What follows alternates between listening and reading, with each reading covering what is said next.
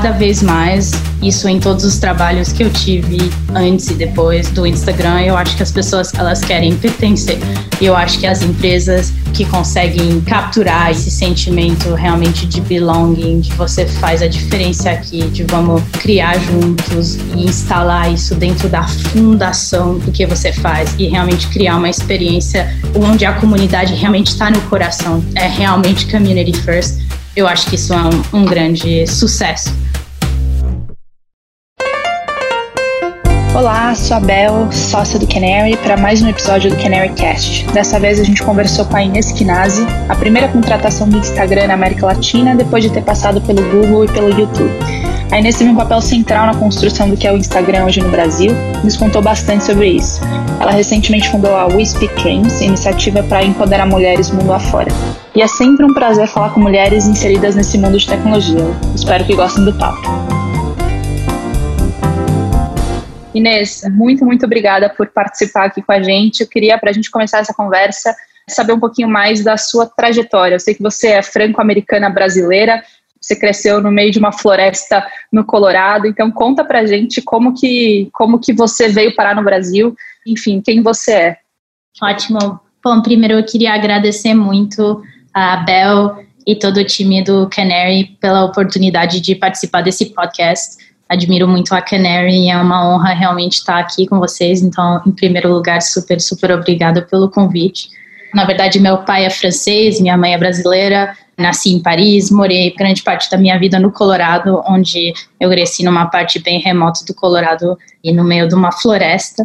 E eu acho que eu tive sorte de crescer um pouco entre dois mundos, então, ao mesmo tempo que a minha infância, grande parte dela, eu passei né, num lugar remoto, onde não tinha muitas referências, eu também tinha respiros uma vez por ano, onde a gente passava férias ou com a família na França ou com a família no Brasil, onde eu fui tendo exposições para outros modelos de vida, é, descobri outras referências, né? A gente vinha para São Paulo, para o Rio, ia visitar a família em Paris. Ao mesmo tempo, sempre quando eu voltava para o Colorado, eu acho que me cutucava muito não ter muitas referências de modelos por lá, porque eu realmente me via fazendo grandes coisas no mundo.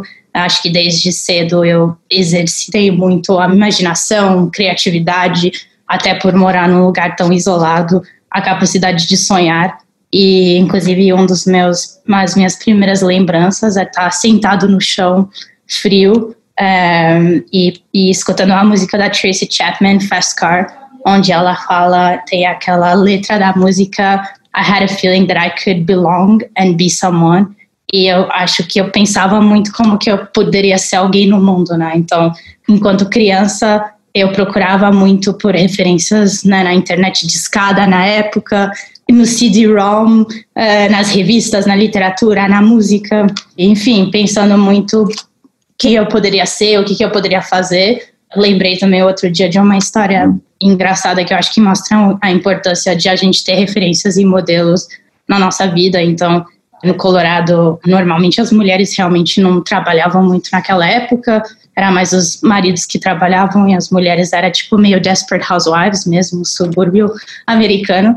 E um dia chegou na nossa rua um casal da Califórnia com dois filhos da nossa idade, eu e meu irmão, e ela era uma super executiva de comunicação da Cisco, Lori Steinwart, e ele, Michael Steinwart, trabalhava, uh, na verdade, não trabalhava fora de casa, cuidava dos filhos, fazia os melhores lanches.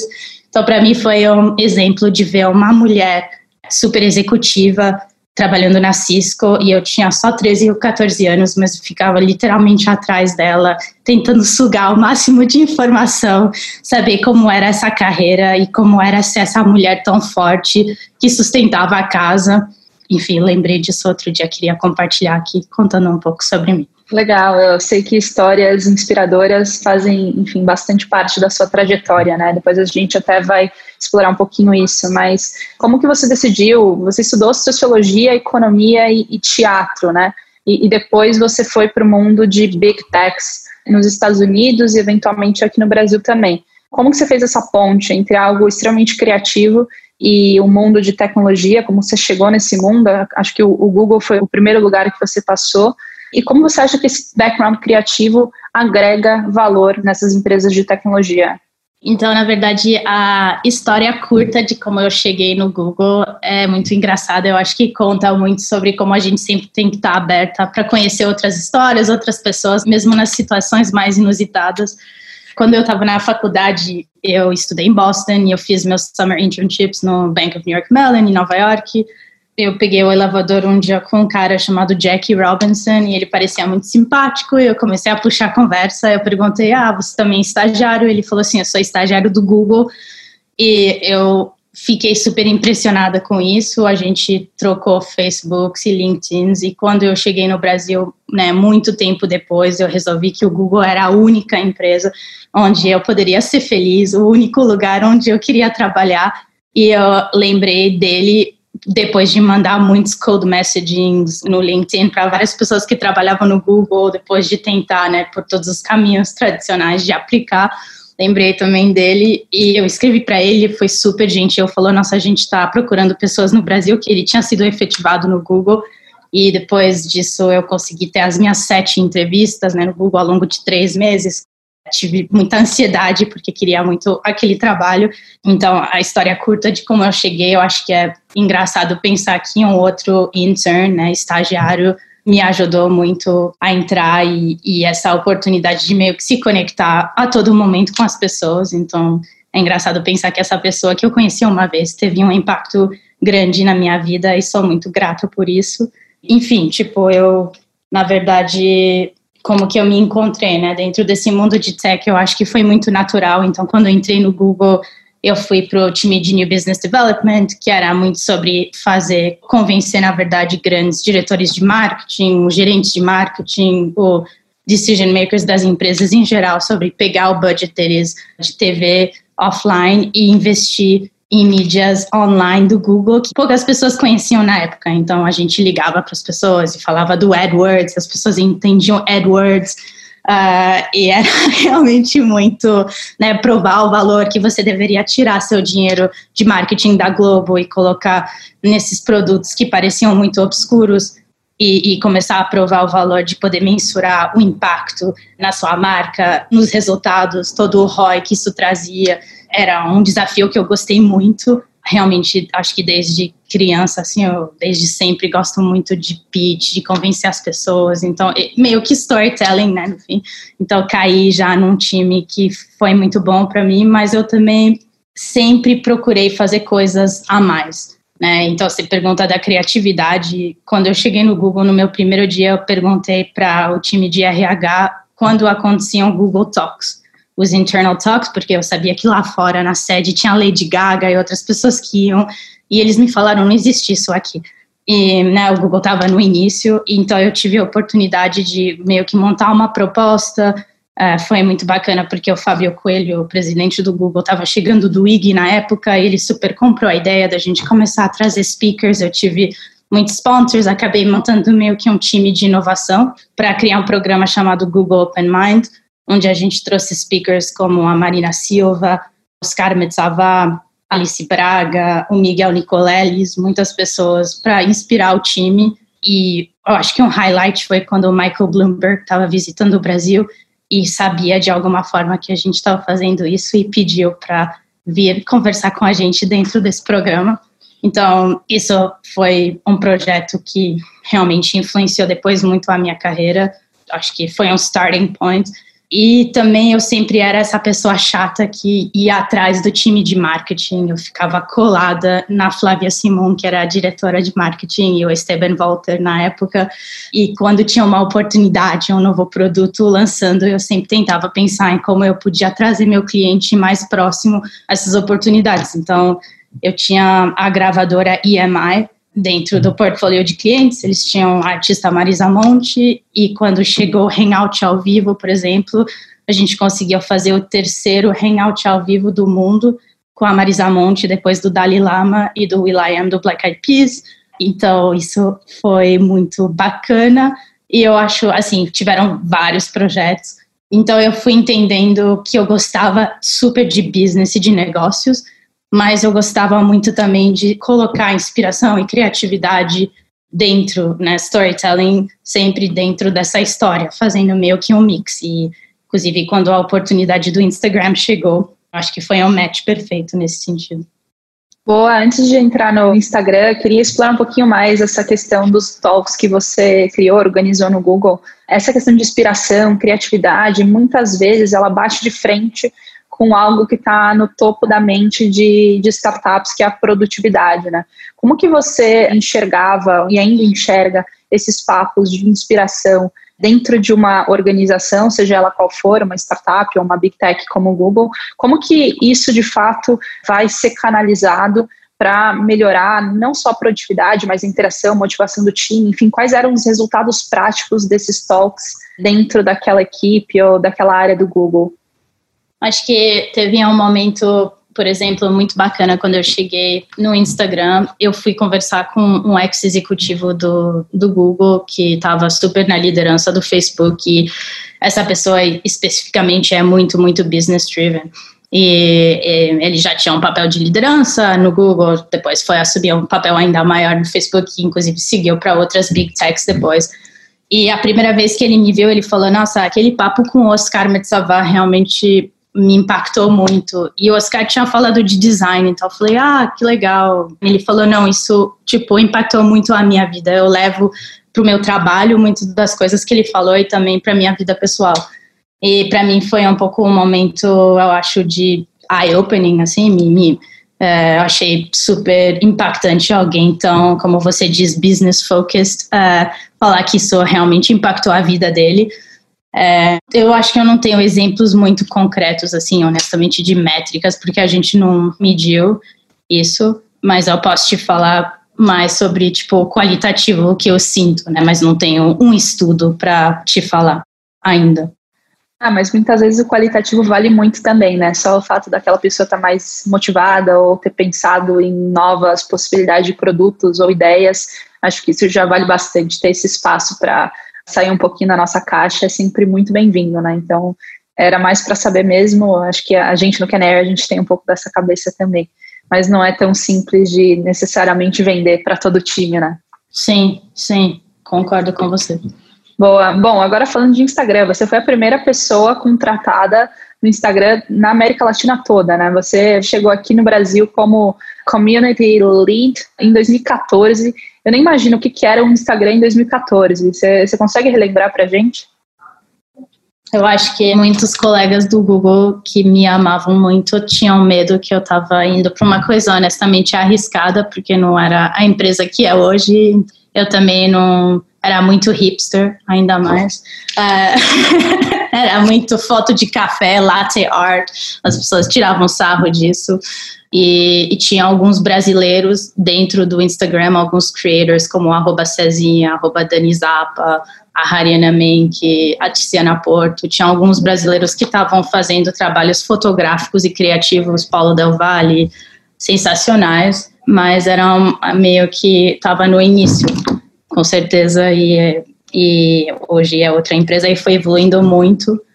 Uh, eu acho que uma coisa muito interessante que poucas pessoas sabem é que o Mike e o Kevin, né, os fundadores, a primeira pessoa que eles contrataram como funcionário do Instagram não foi um engenheiro, não foi uma pessoa de produto, foi uma pessoa de community, que é o Josh Rydell, um cara super brilhante, arroba Josh. Ele me contratou depois, tive a oportunidade de trabalhar um pouco com ele. Infelizmente, depois ele, ele acabou, depois de muitos anos aí, saindo da empresa mas a gente tinha dentro da empresa esse lema de community first, né? Primeiro a comunidade. Então, tudo que a gente fazia dentro do Instagram era muito voltado ao produto e a como a gente podia fazer casar o produto e a comunidade juntos. E quando eu comecei, eu acabei conhecendo tantos desses membros da comunidade super inspiradores, super criativos, que tinham trabalhos fantásticos aqui no Brasil e então a gente tomou uma decisão como time global de começar a contar essas histórias desses criadores dentro dos países, dos mercados principais que a gente tinha, né, por meio de canais editoriais. Então, um canal editorial que a gente tinha que era o arroba Instagram Brasil, a gente tinha o arroba Instagram Japan, uh, Germany e depois a gente acabou fazendo um para a comunidade hispânica também. E eu acabei né, me especializando em e-mail, ser uma curadora de pessoas e de histórias, então como que você pesca as melhores histórias dentro de um mar, de um feed, e como que você eleva essas narrativas por meio de editorial e por meio de várias iniciativas que a gente tinha no mundo offline também, que eu acho que isso é um grande diferencial do Instagram, o quanto ele existia no mundo online, mas ele realmente tinha muito impacto no mundo offline. As pessoas se encontravam para tirar fotos, para criar juntos. Então, isso acho que foi super interessante e a comunidade realmente estava embedada no bedrock de tudo que a gente fazia. Então, acho que isso ajudou muito a gente a escalar de uma forma muito interessante. Por exemplo, cada vez que a gente lançava um novo produto, como os stickers, a gente dos stories, a gente acabou trabalhando com vários artistas ao redor do Brasil para eles desenvolveram stickers na estética do país local. E quando a gente lançou stories também a gente fez várias iniciativas junto com a comunidade.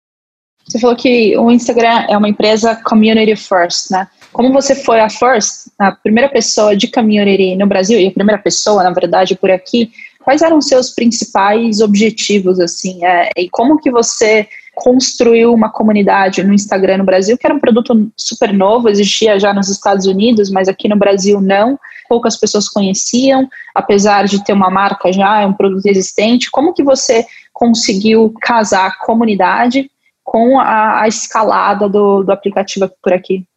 Acho que sempre trabalhando muito né, diretamente também com o time de produto, então entender os desafios que a nossa comunidade local tinha. Por exemplo, a gente tinha uma comunidade que usava muito Android, então como que a gente tornava a experiência melhor para as pessoas no Android. A gente tinha muitos uh, usuários e community members que postavam, só podiam postar no Wi-Fi porque a conexão né, não era muito boa. Então, como que a gente trabalhava junto com o time de engenharia para se adaptar melhor a tipo nossa realidade local, tornar o aplicativo mais leve. Isso acho que foi muito importante, né? Sempre estar tá muito próximo, tanto na verdade fazendo meio que esse meio campo entre os usuários, a community e o time de produto em termos de escalar, eu acho que a gente adotou diversas estratégias, como trabalhar muito forte com o time de partnerships, que trazia grandes influenciadores e celebridades para o aplicativo.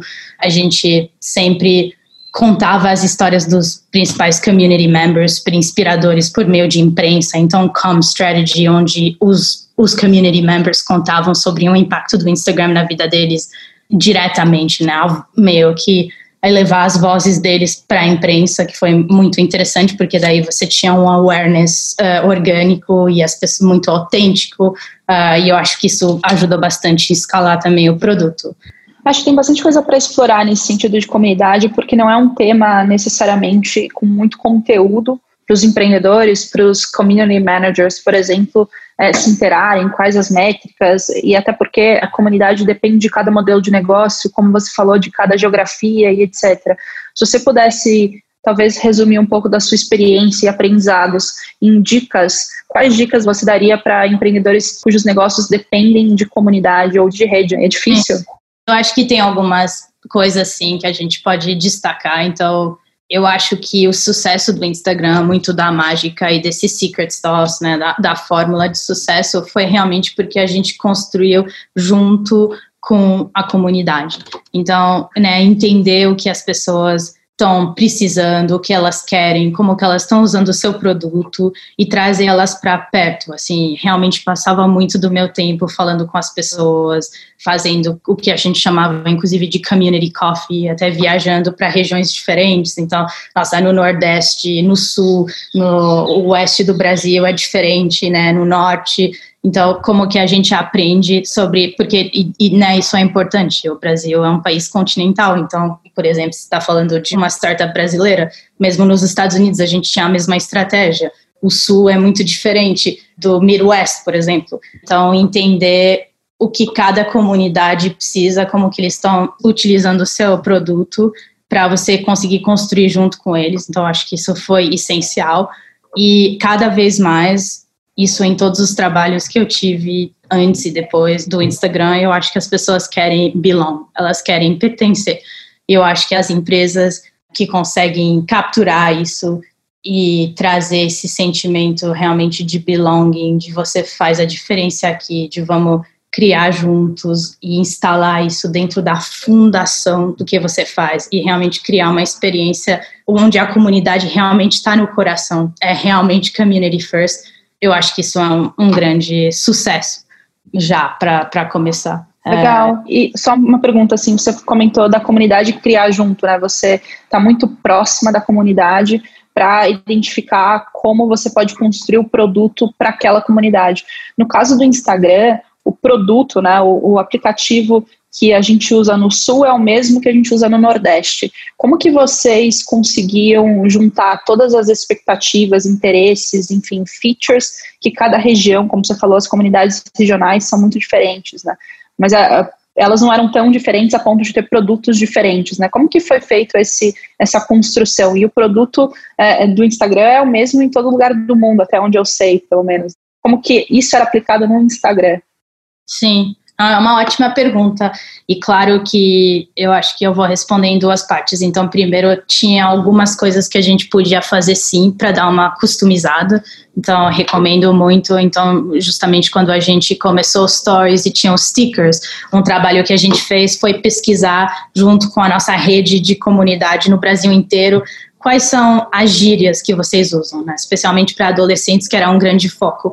E com isso a gente trouxe stickers com slangs e gírias e palavras diferentes, então para todo mundo se sentir representado. Então isso era uma coisa que dava para fazer e que você ia ver diferente em cada país, em cada região. E eu acho também que não precisa necessariamente, obviamente, mudar seu produto para cada região, porque ou cada cidade, porque isso nunca seria escalável. Mas de novo, é como você dedica um olhar é, muito focado em cada comunidade. Então, por exemplo, em Recife tinha uma comunidade de K-pop muito forte. Eles gostavam muito de fazer dance-offs, tipo, eles tinham competição de dança, o K-pop não era mainstream como ele é hoje, e parecia até uma coisa super esquisita. Quando eu contei para os meus chefes esse negócio de K-pop tá bombando aqui no Brasil, Coreia, e ninguém entendia, mas era enorme. Então, por exemplo, quando lançou o Instagram Live, a gente foi prestigiar essa comunidade para fazer um soft launch com eles, de novo, eles estão se sentindo parte porque você está fazendo um lançamento junto com eles e destacando a dança do K-pop, que era uma coisa super importante para eles. É, aqui em São Paulo a gente tinha uma comunidade, não, no Brasil inteiro, mas de comics. Então a gente fez uma ação super legal no Comic Con, prestigiando esses caras, elevando essas narrativas, essas mulheres também. Então eu acho que é sobre isso também, como que você olha para cada nicho e depois tenta, obviamente, né, cada vez mais melhorar seu produto para o todo. Isso é super importante para escalar, mas também como que você essas pequenas customizações. É, é um evento, é uma exposição, como a gente fez em Brasília uma vez com mulheres que estavam né, fazendo coisas fantásticas no Museu Nacional de Brasília. É um tweak pequeno no produto para representar cada região. Então, acho que a gente consegue atuar nesse sentido. Pô, legal, totalmente. E você ficou quatro anos e meio no, no Instagram, é isso, né? Mais ou menos. Sim. A estrutura mudou muito, de você sozinha para você com depois de quatro anos e meio. Como que essa estrutura mudou? Pensando que é community first, e você de fato foi a, a primeira pessoa lá e, e era focada em comunidade, como que depois a estrutura foi se desenvolvendo para se manter community first? Isso, assim, a gente ficou uma operação muito, muito lean aqui no Brasil também. É outra coisa que as pessoas não acreditavam, né? Então, eu tinha um time de mais ou menos cinco pessoas, muitas pessoas freelancer que trabalhavam comigo diariamente, mas não sempre ficavam no escritório. E a gente tinha tipo um time de communications, de partnerships, uh, de policy que a gente foi crescendo também, mas eram poucas pessoas assim, né? Ainda mais comparado com o Facebook Brasil. Então eu acho que isso é uma diferença inclusive em relação aos Estados Unidos e outros mercados que estavam que tinha mais estrutura, mais gente especializada. Então você tinha uma pessoa que cuidava de teens e community, né? Outra pessoa que cuidava de music partnerships também para teens. Aqui eu cuidava né, de editorial, de real life, uh, in real life initiatives e events. Eu ajudava na parte de policy, na frente de partnerships um pouco. Então você acaba fazendo tudo e você vira meio que eu me sentia uma empreendedora um pouco dentro dessa estrutura.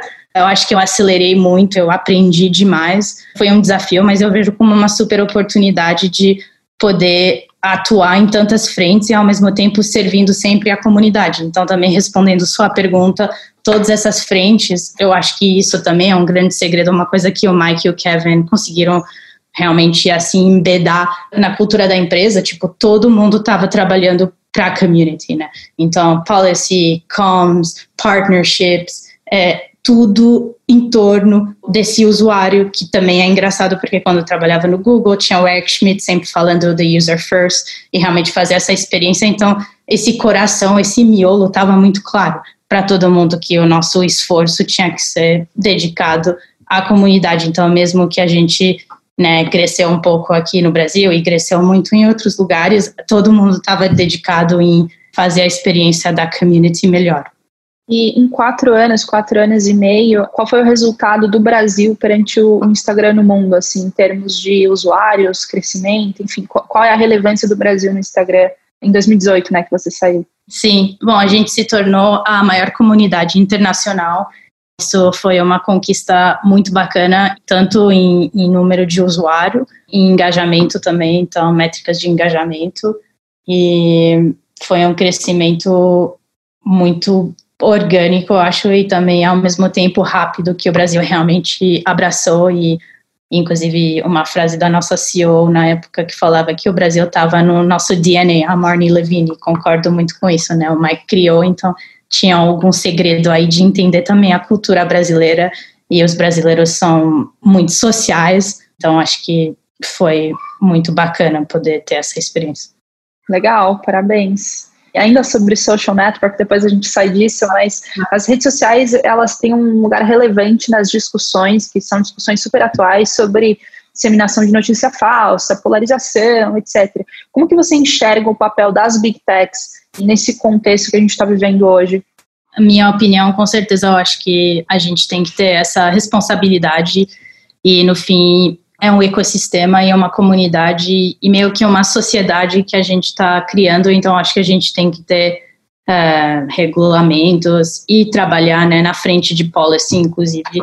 E eu acho que esse trabalho foi desenvolvido e está sendo desenvolvido cada vez mais. Eu pessoalmente acredito que a gente tem que olhar muito para isso, porque são questões sérias e proteger muito cada comunidade, porque é crucial e, e, de fato não seria community first se você tem coisas assim acontecendo. Então concordo com você que é um ponto de, de grande melhoria e na minha opinião sim, a gente deveria ter muita responsabilidade dentro das big techs mesmo para mudar esse cenário e evoluir cada vez mais e, talvez ser líder nisso também, né? Tipo puxar o resto da indústria para frente, porque eu acho que é essa responsabilidade que a gente tem, com certeza. Legal, talvez não só das big techs, mas de toda a comunidade de tecnologia, né? Sim, Enfim, acho sim. que é um assunto que vai ser cada vez mais relevante se você tem esse papel, já está nesse patamar de big tech, é muito a sua responsabilidade, né? Consertar, levar. Você tem os recursos também, a voz para fazer isso. Então você até vai dar o tom para o resto do, do mercado, mas com certeza seria muito bacana todo mundo se juntar. Mas eu acho que é a gente liderar pelo exemplo. Né? Com certeza, com certeza. Legal. Então agora flipando um pouquinho o papo, quero falar com a Inês empreendedora, né? Conta um pouco para a gente dessa iniciativa super legal que você fez para tentar diminuir esse dream gap que você chama, principalmente focando em ponderar mulheres, não só no Brasil, mas nos Estados Unidos também. Conta um pouquinho para a gente como surgiu essa, essa iniciativa e, e qual que é o momento dessa iniciativa. Ótimo. Bom, tem um estudo de NYU, University of Illinois e Princeton que mostra que desde os seis anos de idade as meninas não associam o gênero delas como tão brilliant né, quanto homens. Então, os homens, para uma menina de seis anos de idade, são considerados meninos mais brilhantes que uma menina. E isso, obviamente, se você acha que você não é tão brilhante ou tão inteligente quanto um menino da sua idade, vai impactar muito o jeito que você se projeta no futuro, as suas aspirações para o futuro, os seus sonhos. E me choca muito isso acontecer tão cedo, desde os seis anos de idade você parar de acreditar que você pode ser o que você quiser, né? E daí não melhora muito quando a gente envelhece. Então a gente tem um estudo também que fala de mais de 50% de mulheres ao redor do mundo já desistiram de um sonho de vida por três motivos, né? Falta de apoio, falta de confiança em si e também falta de capital, que, que é um, também um, um problema. E aí eu comecei a pensar no We Speak Dreams, essa ideia realmente veio para mim dentro da pandemia, desse contexto onde as mulheres estão sendo ainda mais afetadas. E, e tem três coisas que realmente me inspiraram muito a criar essa iniciativa, esse projeto. Primeiro, eu tenho certeza que tudo começa como um sonho, né? O sonho é uma visão que você tem acordada. Então, se a gente não está ativamente encorajando mulheres e meninas a sonharem, a gente está perdendo muito como uma sociedade. Porque, honestamente, de onde né, os nossos founders vão vir, de onde as nossas empreendedoras vão vir, SMB owners, mulheres na política, onde a gente vai achar as próximas líderes das futuras corporações e, e corporações existentes também. Então, eu acho que, como uma sociedade, tem um trabalho muito grande de fazer desde os seis anos de idade adiante e eu comecei a pensar também muito, até por ser uma pessoa que cresceu entre várias culturas, o quanto o sonhar ele é uma língua universal. Né? Ele é por isso também que o projeto chama We Speak Dreams, além da importância da gente manifestar nossos sonhos também para eles poderem se tornar realidade. Então, sonhar é uma coisa universal que conecta a gente, independente de quem a gente quem a gente é, e eu acho que é realmente alguma coisa que a gente tem que cultivar eu acho que isso é um direito humano, inclusive, né? O direito de você sonhar. Eu acho que a gente deveria começar a enxergar assim: uma menina e uma mulher tem que ter o direito, tem que ser incentivada a sonhar. E assim, na minha carreira, eu tive muita, muita sorte de ter mentoras incríveis, mentores incríveis, né? Sponsors, role models.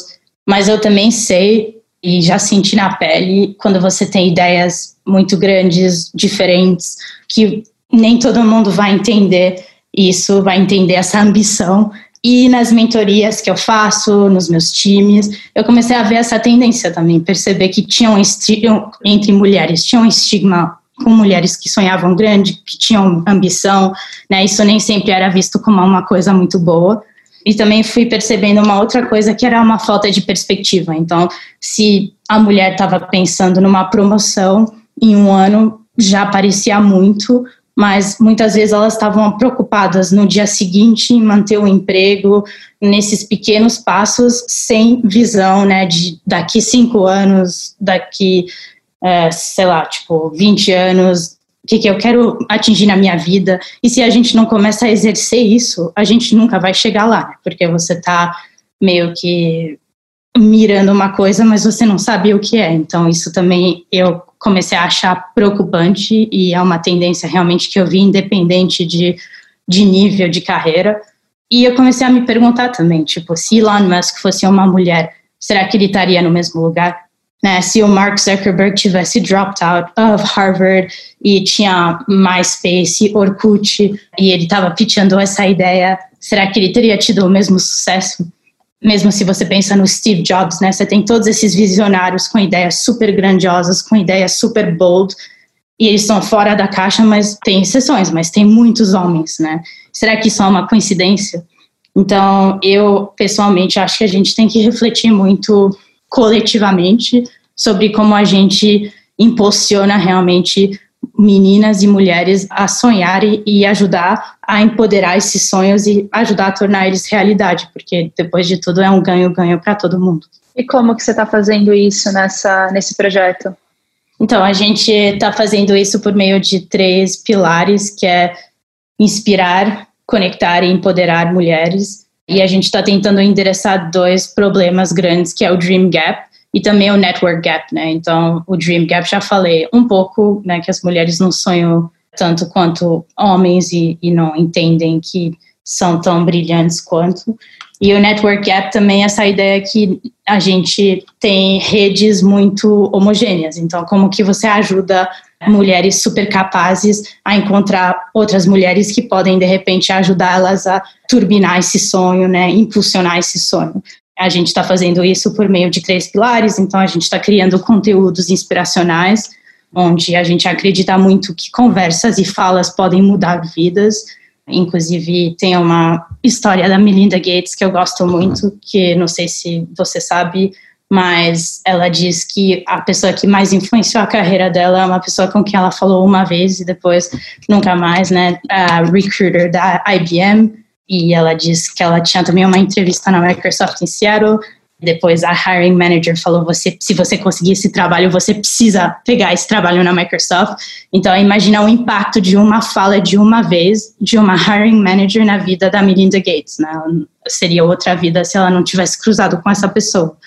A gente também está fazendo um programa de mentoria que é 100% gratuito, com mentoras de diversas áreas, então desde startup founders, grandes executivas, venture capitalists, artistas, cientistas, pessoas também do mercado financeiro, e a gente está realmente tentando construir uma comunidade e um sentido de pertencimento em torno de tudo isso, porque tantas pessoas se identificam com essa sensação de ter sonhos e de, de realmente só ter uma falta de oportunidade que a gente está vendo uma resposta muito, muito positiva, orgânica já, e a gente espera construir realmente uma rede de apoio entre mulheres que se apoiam além de um desafio no Instagram, mulheres realmente apoiando outras mulheres.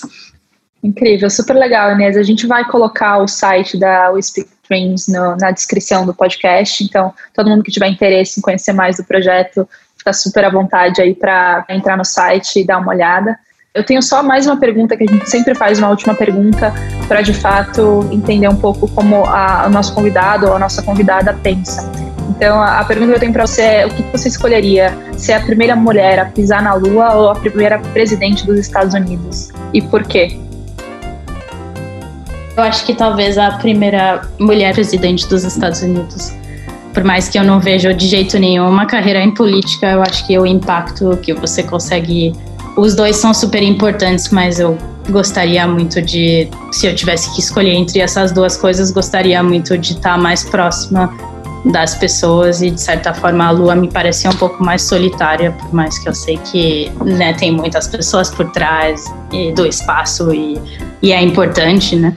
Mas eu gostaria talvez de estar um pouco mais perto aí do, do calor humano. Inês, muito, muito obrigada por participar desse papo com a gente. Foi um papo super rico. Parabéns pela sua trajetória, não só escalando o Instagram, mas, é, enfim, por tudo que você está contribuindo também para o ecossistema de tecnologia aqui no Brasil. E agora, com essa iniciativa focada em fazer com que as mulheres sonhem mais e mais alto, é, é incrível. Então, parabéns e muito, muito obrigada pela conversa. Imagina, eu que agradeço demais. Obrigada, Bel. Super obrigada. Valeu por escutar mais um Canarycast. A gente quer sempre trazer uma galera legal para compartilhar experiências e aprendizados em startups. Esperamos que esse episódio tenha sido útil e não se esquece de seguir a gente na sua plataforma de streaming favorita para saber sempre que tiver conteúdo novo por aqui.